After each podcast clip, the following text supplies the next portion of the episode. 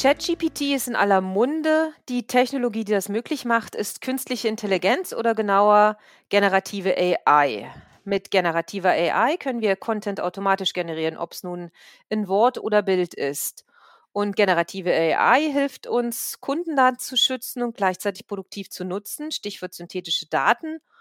Und AI, hilft uns, Datensilos zu überwinden, um Prozesse zu optimieren. Aber was genau bedeutet das nun für uns im Marketing?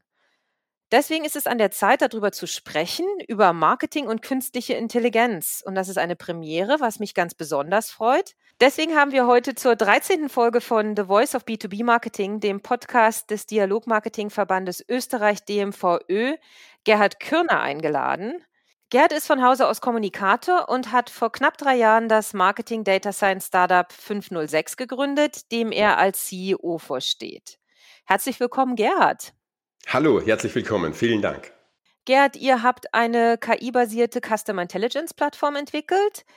Äh, stell dich doch bitte vor und erzähle uns, wie es dazu kam und auch, warum du dich dem Thema künstliche Intelligenz im Marketing verschrieben hast. Ja, sehr gerne. Äh, vielen Dank für die Einladung. Es freut mich sehr noch dazu bei der 13. Folge. Ich, ja. bin am, ich bin an einem Freitag, den 13. geboren. Das ist für mich die Glückszahl schlechthin. Absolut. Das ist der Glücksbringer für heute. Absolut.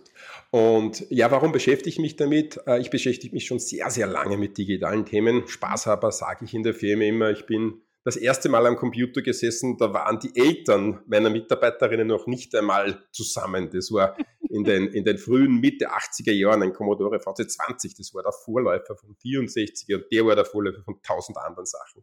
Ja. Und war dann sehr häufig im Medienbereich tätig, aber auch immer mit digital, kenne Startup und Konzern Unternehmen, war äh, weltweit für die Füstalpine tätig. Was mich aber immer interessiert hat, war das Erforschen und Nachfragen, wie neue Technologien uns im Leben eigentlich helfen können.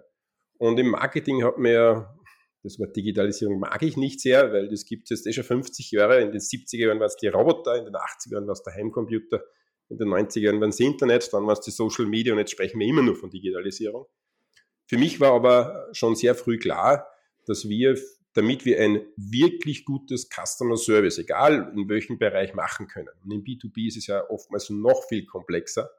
Werden wir dermaßen viel Informationen vorliegen haben und dermaßen viel Punkte vorliegen haben, dass wir irgendwann einmal manuell am Ende sind, diese so sinnvoll auszuwerten, dass wir eigentlich einem Kunden oder Interessenten die richtigen Informationen zum richtigen Zeitpunkt geben. Und das hat mich vor vielen Jahren schon beschäftigt und das Thema Datenschutz auch. Da war schon damals absehbar, dass es wird nicht so weitergehen wird. Ich sage die Wild-West-Zeiten im digitalen Marketing, wo gesammelt wurde, egal was es ist und egal wer es will. Mhm. Und 19, 19, also 2019 habe ich dann begonnen, ein Team zusammenzustellen. Der Andreas Stöckel ist Professor in Hagenberg und dort für Large Language Models sozusagen jahrelang schon bekannt gewesen. Nur bis vor kurzem hat das ja eh niemanden interessiert. Da hat man zwar über KI gesprochen, aber Sabine, du kennst dich ja, aber LLMs waren eigentlich, okay, das war ein ödes Thema, das man für Zeitungsanalysen genutzt hat. Und wir haben dann begonnen, Marketing Data Science, so ist die Spezialdisziplin uns heranzuziehen, weil ich persönlich der Meinung bin, egal ob ich mich mit Algorithmen beschäftige oder mit allen möglichen Themen, es ist immer das fachspezifische Domänenwissen auch relevant, weil wir immer über Daten sprechen. Und das macht dann einen Unterschied, ob wir die Logistikkette für Dosentomaten machen mhm. oder ob wir die Churn Rate sozusagen eines Abo äh, bei einer Zeitung uns ansehen. Wir haben dann 2020 die Firma gegründet und ja, es gibt spannendere Jahre wie 2020 zu gründen. Wir haben genau fünf Wochen gearbeitet, dann waren wir alle in die Homeoffices und haben alle Projekte zu Beginn manuell gemacht. Wir durften schon sehr früh mit der Tiroler Tageszeitung zusammenarbeiten in dem Bereich und auch mit einigen B2C und B2B-Unternehmen haben dann von der AWS den KI-Call gewonnen 2021 und da haben wir mit der Produktentwicklung gestartet, arbeiten jetzt mit FFG-Projekten sehr forschungsintensiv bei diesem Thema und haben dann im Frühjahr unsere erste Software-Plattform oder Software-Teile rausgebracht, mit denen man in den User-Daten, in den datenschutzkonform gesammelten User-Daten Inhalte Muster erkennen kann oder Rückschlüsse erkennen kann, was denn dieser Kunde oder Interessent wirklich will und nicht, was der letzte Klick auf dem Werbebanner sagt. Prima. Vielleicht noch ganz kurz FFG. Steht FFG, Forschungsförderungsgesellschaft Österreich. Äh, wie, die, wie AWS, aber mehr technologisch Forschung. Mhm. äh, kann, man, kann man Projekte einreichen, wird von einer Jury ausgewählt und bekommt dann eine Förderung, arbeitet mhm. immer mit einem Forschungspartner universitärer Art oder FH zusammen. Mhm. Bei uns ist es die FH Oberösterreich in Hagenberg. Sie ist bereits unser drittes gefördertes Forschungsprojekt. Super, prima. Ähm, und du hattest ja gesagt, es ist ja jetzt nicht so, dass wir ähm, nicht schon sehr lange über künstliche Intelligenz sprechen, aber das war irgendwie Ja. immer so weit weg, ne? Und das war immer so Mhm. futuristisch. Und und jetzt ist es ja wirklich so, dass es in allen Bereichen Einzug hält. Und du hast richtigerweise auch gesagt, es ist ganz anders, ob man das in der Produktion hat oder eben im Marketing oder wenn es um, um äh, Lieferantenketten geht und so weiter. Wenn wir jetzt, ähm, und, und ich glaube, das ganz Wichtige ist, dass es jetzt tatsächlich anfängt, Mehrwert zu geben. Ne? Also, dass wir ja. wirklich die Benefits ja. sehen, sehen und, und, und dass es uns Menschen wirklich unserer täglichen Arbeit hilft. So, wenn wir uns jetzt B2B-Marketing angucken, haben mhm. wir ja mhm. gesagt, ist ja nochmal ein bisschen anders als B2C-Marketing. Wie siehst du das? Welche drei Bereiche wären denn die, wo du denkst, ähm, AI oder künstliche Intelligenz kann am meisten helfen im Moment? Mhm. Ja, also um, um an, den, an, die Frage Anfang von dir zurückzukommen über AI und künstliche Intelligenz und welcher Computer welchen Menschen bei einem Spiel besiegt, glaube ich, haben wir seit Watson ja. schon über viele Jahre dis diskutiert.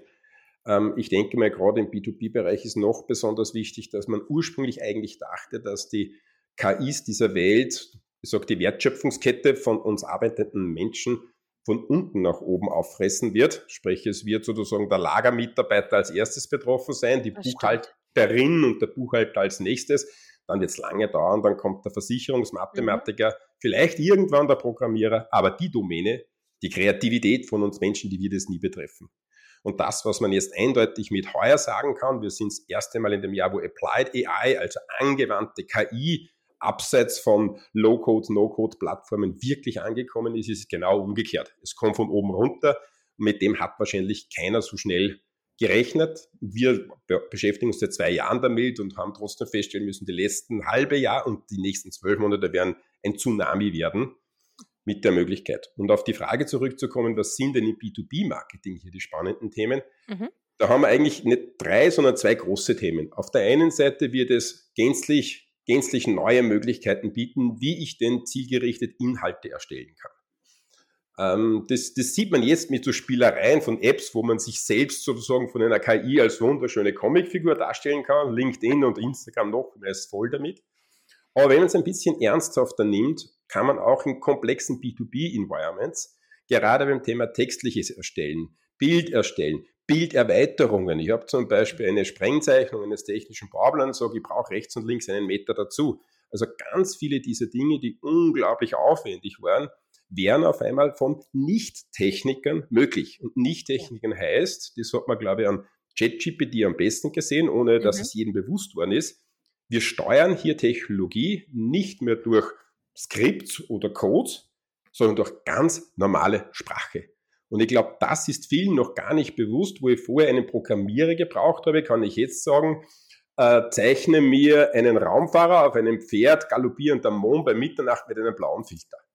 Und das Ganze kann man aber auch umdrehen und sagen, ich würde gerne wissen, welcher meiner Kunde denn die meisten Beschwerden beim Produkt B hat und trotzdem immer wieder bei mir einkauft. Also ich, ja. jetzt habe ich einfach einen Satz erfunden. Also das Thema kreativ Inhalte gestalten schneller re reagieren können, wird ein Punkt sein. Und der zweite Punkt sein, wird gänzlich neue Analysen zu machen. Haben wir vorher immer versucht, in CRMs, CDBs und in anderen großen Silos Daten zu sammeln, mit einer enden wollenden Anzahl von Datenfeldern, Name, mhm. Vorname, Umsatz, ja. wird das Halten der Daten immer noch eine Rolle spielen, aber das Auslesen dieser Daten und das Reinbringen von Know-how wird hier ganz besonders wichtig werden. Und da wird viel drinstecken. Die Sprachmodelle, egal wie sie jetzt heißen, die werden jetzt und noch viel mehr können. Aber es wird ganz stark darauf ankommen, wie ich denn diese Modelle an meine eigenen Anwendungen anlerne, antrainieren kann. Und hier sehen wir schon ganz große Vorteile. Das heißt, es gibt demjenigen, der sich am frühesten damit beschäftigt, ganz sicher einen Wettbewerbsvorteil in den nächsten zwei, drei Jahren, wenn er denn diese Applied AI Varianten, die es schon gibt, zur Anwendung bringt. Und das ist kein technisches Thema, sondern ich muss lernen, die richtige Frage zu stellen. Das ist gänzlich neu. Vorher war es egal, ich sammle da was und dann mache ich Auswertung, aber was möchtest du wissen? Sag mir, was sind deine drei Kriterien für erfolgreiches B2B-Marketing? ohne Umsatz- und Gewinnthemen. Ja. Und dann wird es spannend. Und das kann normalerweise keiner beantworten. Und wer das am schnellsten lernt, wird KI am schnellsten nutzen können. Mhm.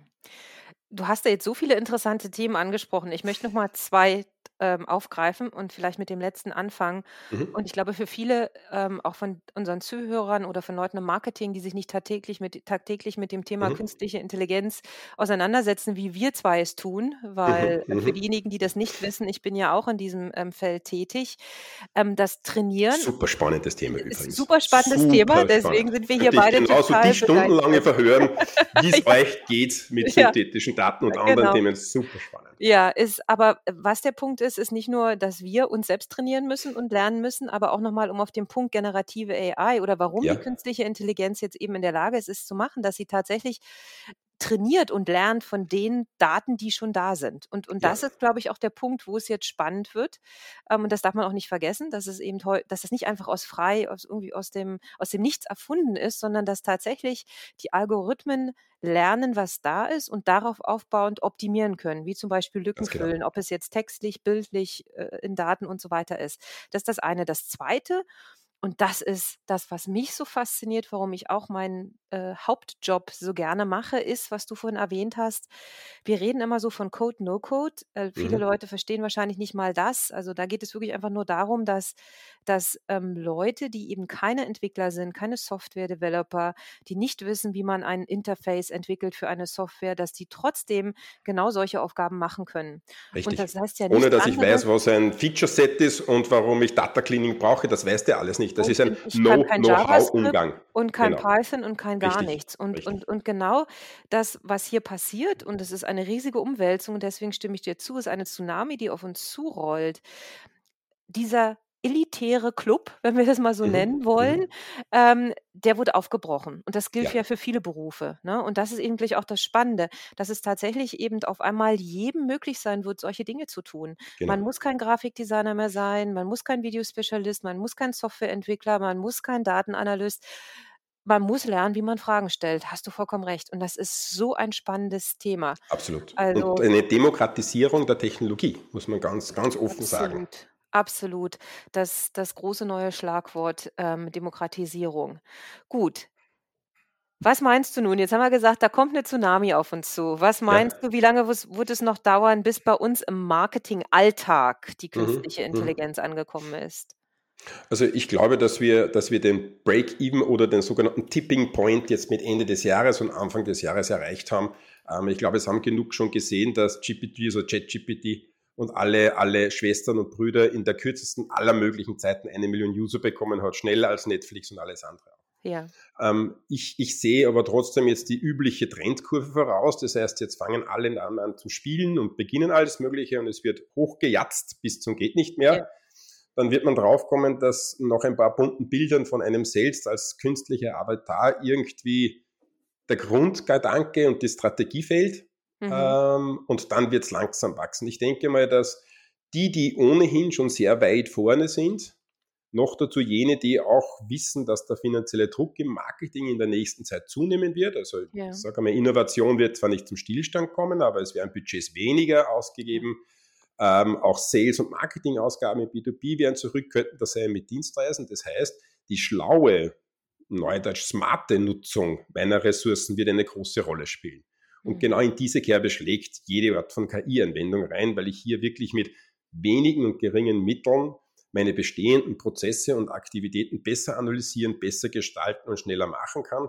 Und das Ganze, indem ich, Verzeihung, wenn ich das so sage, den Otto Normalverbraucher ein bisschen anlernen kann und er kann Hightech benutzen. Und er muss jetzt keine Skriptsprache lernen, damit er, keine Ahnung, für ein CRM-Produkt irgendwas verbaut. Er wird das sehr rasch und schnell können, wenn er sich damit auseinandersetzt. Interessant, ähm, dass es so schnell kommt. Und wenn man das zu Ende denkt, das heißt ja wieder mal ein riesiger Veränderungsprozess auch für uns im Marketing, ne? Für die, Unglaublich. Der größte, der größte seit, seit, ich sage mal, seit Einführung äh, äh, des Browsers, meiner Meinung nach. Browsers, ja. Weil ich meine, das heißt ja, so viele Skills, die sich die Leute jetzt jahrelang erarbeitet haben und viele auch sehr spe darauf spezialisiert haben, ja. werden damit wieder umgeworfen. Also fangen wir wieder mal von vorn an und da wir ja so ungefähr die gleiche Generation sind, gehe ich mal davon aus, ja, ich weiß nicht, also der wievielte Umsturz das für uns jetzt ist, aber mhm. ein sehr spannender. Also ich finde ich finde es auch aufregend und da sind wir dann auch schon, wir reden ja immerhin über Österreich und wir sind ja im österreichischen Markt ja. und, und du bist da ein Vorreiter und deine Firma ist ein Vorreiter. Ähm, das kann man ganz klar sagen. Was ist denn deine Erfahrung? Wie ist das Thema bisher hier aufgenommen worden in Österreich? Gibt es Unternehmen, von denen man sagen kann, oh, wow, die machen das wirklich schon ganz toll, die stürzen sich drauf? Ähm, und vielleicht kannst du uns sogar schon ein paar Beispiele nennen, wo künstliche Intelligenz im Marketing erfolgreich eingesetzt wird. Ja, also es ist ganz, ganz wenige. Ja. Also, also da, da, muss man wirklich die, die Nadel im Heuhaufen suchen. Hm. Da muss man aber fairerweise jetzt auch sagen, dass ähm, wenn, ich jetzt, wenn ich jetzt einmal den, den Michael Katzelberger weglasse, den ich sozusagen im kreativen Marketingbranche wahrscheinlich einen der wichtigsten Missionare halte und, und wirklich gute Beispiele auch macht, Extondel 23 und jetzt der schon seit langem mit KI-Inhalten äh, äh, äh, die Welt beglückt, sehr positiv. Ähm, das war vorher halt ein komplexes Thema. KI vorher war jetzt nicht wegen der KI, sondern ich habe halt wirklich, ich sage, Data Science Know-how braucht, ja. damit ich überhaupt eine Grundlage schaffe. Also was uns wir die letzten zwei, drei Jahre gequält haben mit Feature Sets, Data Cleaning und Co., damit wir eine, ein, ein Clustering und ein Naming herausbekommen, das den Namen überhaupt verdient, geschweige denn jemand soll auch noch zahlen dafür. Das war wirklich Knochenarbeit. Ja. Und erst mit den letzten großen Entwicklungsstufen ist da ganz vieles davon weggefallen. Also ich brauche ja wirklich gewisse Dinge brauche ich jetzt nicht mehr. Ich kann mit ganz anderen Arten von Daten arbeiten. Ich kann es einfacher und schneller machen. Äh, das Thema Datenvorhaltung gewinnt jetzt enorm sozusagen an, an, an Zugkraft, weil irgendwo müssen die Sachen liegen, die sich die KI dann krallen soll. Mhm. Aber grundsätzlich glaube ich schon sehr stark, dass ein paar schon mit dem Thema Machine Learning und Co. unterwegs waren. Sag mal, es gibt da ein Medienhaus in Tirol, ein sehr großes, wo es darum geht, dass man mit Algorithmen rausfindet, wie schaut denn ein, ein, ein Lead-Scoring aus, sprich ein Berechnen, wer hat denn die höchste Wahrscheinlichkeit, dass ein Abo kauft oder äh, ein Nahrungsmittelergänzungsunternehmen, äh, das mittlerweile zu Nestle gehört in Graz, hat auch schon sehr intensiv damit beschäftigt, kann ich Apotheker oder Konsumenten auf der Internetseite auseinanderhalten, um sie besser zu servicieren. Also ich glaube, so ein paar ganz wenige haben sich schon damit beschäftigt. Mit AI ganz große Ausnahme, da waren Hexens ein paar Projekte, aber ich kenne mhm. keinen, der das wirklich im, Marketing mit eingesetzt hat. Also es gibt tolle Unternehmen wie Left Shift One, die im Industriesegment und sowas tolle Projekte gemacht haben. Mhm. Aber dort sind wir ganz am Anfang. Viele kämpfen manchmal immer noch mit diesen einfachen Themen. Ist, ist denn, welches Tracking ist ein datenschutzkonform? Und ich glaube, wir müssen jetzt 17 Jahre lang ein CRM einführen. Also ein komplett, ich weiß, notgedrungen richtigen, inhaltlich komplett falschen Zugang und kämpfen sich dort mit IT-Projekten ab den ganzen ja. Tag. Das heißt, weil die noch nicht wissen, welche Möglichkeiten es Wir stehen wirklich ganz am Anfang. Ich will nicht sagen bei Adam und Eva, aber wir stehen am Anfang und das ist halt auch der Vorteil. Alle stehen fast am Anfang. Ja. Das heißt, hier ist der Vorteil der schnellen Nutzung noch besser als wie derjenige, der die großen Budgets hat oder der die großen Möglichkeiten hat, weil der ist es jetzt gar nicht so notwendig, dass ich so Riesenbudgets brauche. Mhm. Gut, jetzt hast du schon das Stichwort indirekt für die nächste Frage gegeben, die ich hatte. Oh, nämlich sorry. Daten, Daten. Ja, na, das ist genau richtig. Also ich meine, wir haben ja auch hier in diesem Podcast und, und ist auch wieder jetzt durchgedrungen, was wir im Marketing machen, ist ja alles data-driven. Ne? Also da, darum ja. geht es ja. Und wir wissen, wie du auch gerade nochmal dargelegt hast, dass der erfolgreiche Einsatz von äh, Machine Learning oder von künstlicher Intelligenz ähm, liegt in den Daten. Das gilt auch für das Marketing. Auf der anderen Seite wissen wir, dass viele noch nicht mal diese Datengrundlage haben. Ja. Und so ein bisschen hast du es gerade angesprochen, du hast gesagt, nicht unbedingt eine Frage der Budgets. In deinen Augen, um jetzt sozusagen loszulegen, was wären denn die ersten Schritte, vor allem für mhm. jemand, der, der, sich noch unsicher fühlt und wo sie, der eben das Gefühl hat, ich habe ja nicht mal die Datengrundlage und jetzt kommt ihr daher und redet von künstlicher Intelligenz. Richtig. Hilfe, Hilfe, was mache ich zuerst? Also das ist, also wir hatten das gar nicht, aber für uns ist einer der meist, der meist, meistgenutztesten Kleinprodukte, die wir haben, ist das Marketing Data Audit. Das ist quasi mhm. das Nachsehen, was habt ihr denn überhaupt ja. für Daten? Habt ihr ein Tracking verbaut? Habt ihr CRM, um eine Grundlage zu haben? Das ist so ein, ein zwei Tages Thema, dann ist es mal erledigt. Aber der wichtigste Punkt, und in dem liegt die größte Gefahr. Viele denken daran, eine vollständige Datenbasis zuerst komplett herzustellen, um mhm. dann darauf weiter aufzubauen. Eine vollständige Datenbasis, bleiben wir im Retail-Bereich, wo das ERP-System up-to-date ist. Ein CRM-System ist fix und fertig implementiert und die Kassensysteme in meinen Retails sind ordentlich draußen. Der Shop ist mit der Shop-Software gut angebunden und alle Stammdaten fließen quer durch das Newsletter-System zurück wieder in die CDP. Das ist ein feuchter Bubentraum denn nicht einmal die ganz Großen haben. Und wenn ich dem Ziel nachwandere, dann werde ich nie fertig werden mit der IT-Landschaft, während mich die anderen schon überholen. Der beste und einfachste Weg ist, egal ob Marketing, Sales oder Produktmanagement, mhm. sich rauszusuchen, was wäre denn der nutzbringendste Use Case. Ein Case, der nutzbringend ist für meistens den Kunden. Ich würde ja. immer sagen, dem Kunden, aber es gibt manchmal nur ein paar Ausnahmen. Aber grundsätzlich dem Kunden einen Use Case. Und diesen einen Use Case, unabhängig aller anderen Systeme, den bilde ich ab.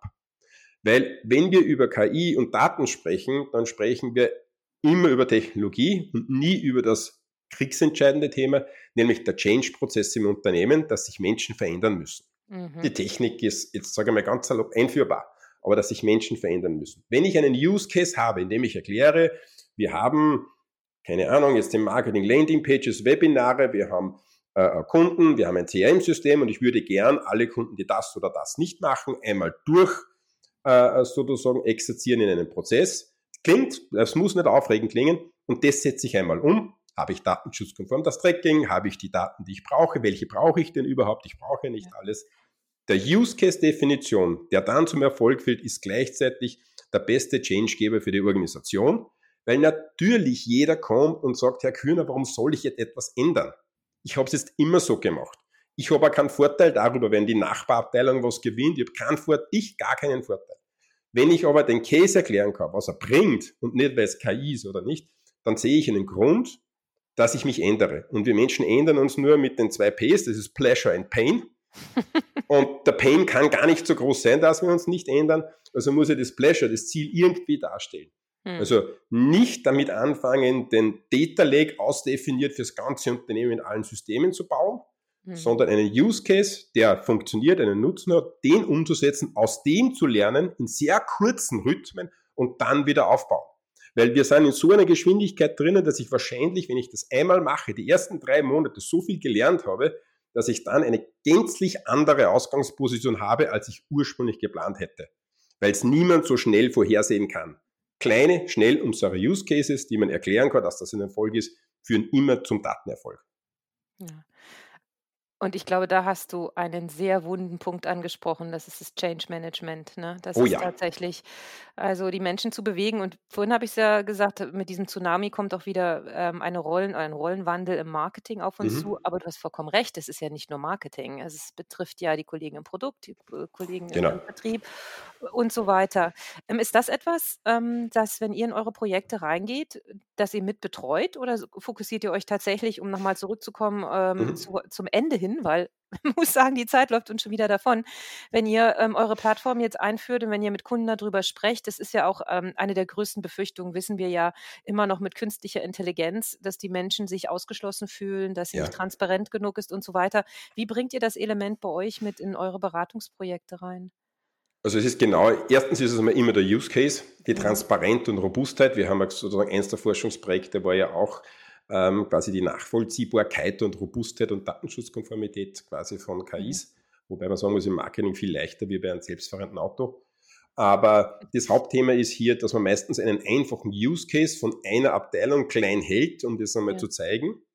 Und dahinter aber schon immer die Vision schon mal aufzeigt. Und die Vision ist ja nicht quasi wie kann ich denn äh, meine Marketingkampagnen verbessern, wenn ich weiß, was denn hinten raus wirklich funktioniert und nicht, wie viel vorn Geld ausgebe und keine Ahnung, Leute auf der Webseite habe. Aber am Ende des Tages geht es schon um die ganze Customer Interaction. Weil erst dann habe ich eine Grundlage, dass ich sage, diese Menschen konnte ich interessieren, denen habe ich ein Produkt gekauft, der war zufrieden, der ist zufrieden geblieben, hat wieder gekauft oder nicht. Und alleine die Frage, wenn ich sage, ich sehe jemanden, der etwas nicht mehr oder so viel kauft, weil er Reklamation oder andere Dinge hat über die ganze Kasse.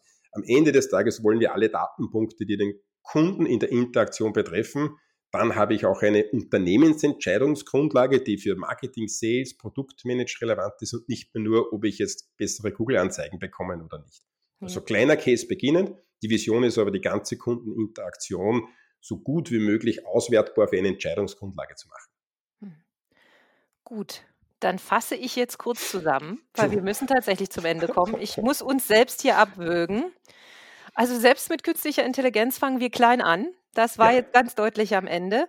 Der andere große Punkt ist, dass wir sozusagen mittendrin im Tipping Point sind. Nicht mal am genau. Tipping Point, wir sind schon mittendrin. Richtig, Deine ja. Vorhersage, viel wird jetzt passieren 2023. Ja.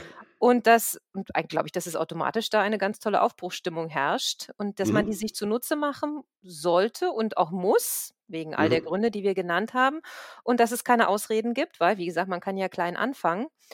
Aber das Allertollste ist, dass wir dann einen Grund haben, dich in zwölf Monaten wieder einzuladen. also ich glaube, ich glaube in dem mhm. Fall jetzt wirklich, wir reden ja häufig mit, mit unseren Gästen ähm, immer wieder drüber, dass es dann eines Tages wieder eine Einladung in den Podcast gibt.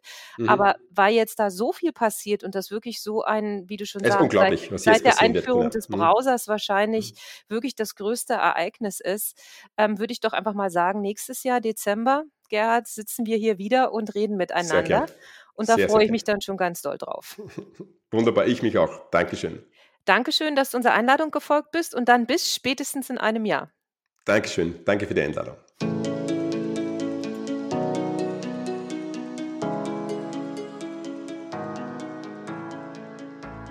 Was für ein toller Jahresauftakt für 2023. Das Jahr, in dem generative AI oder AI wirklich anfängt, unser aller Arbeitsleben zu verändern.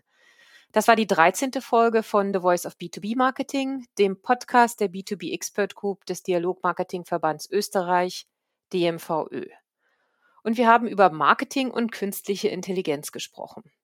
Und zu Gast war bei der 13. Folge der Mann, der am Freitag, dem 13. geboren wurde, nämlich Gerhard Kürner, CEO des Marketing Data Science Startup 506 in Linz. Und ich bin euer Host, Sabine Klisch. Bei dieser Gelegenheit möchte ich euch allen, die uns zuhören, ein erfolgreiches und gesundes 2023 wünschen und natürlich, dass ihr uns treu bleibt. Wir versprechen weiterhin über spannende B2B-Marketing-Themen zu sprechen. Ich freue mich schon aufs nächste Mal. Bis bald.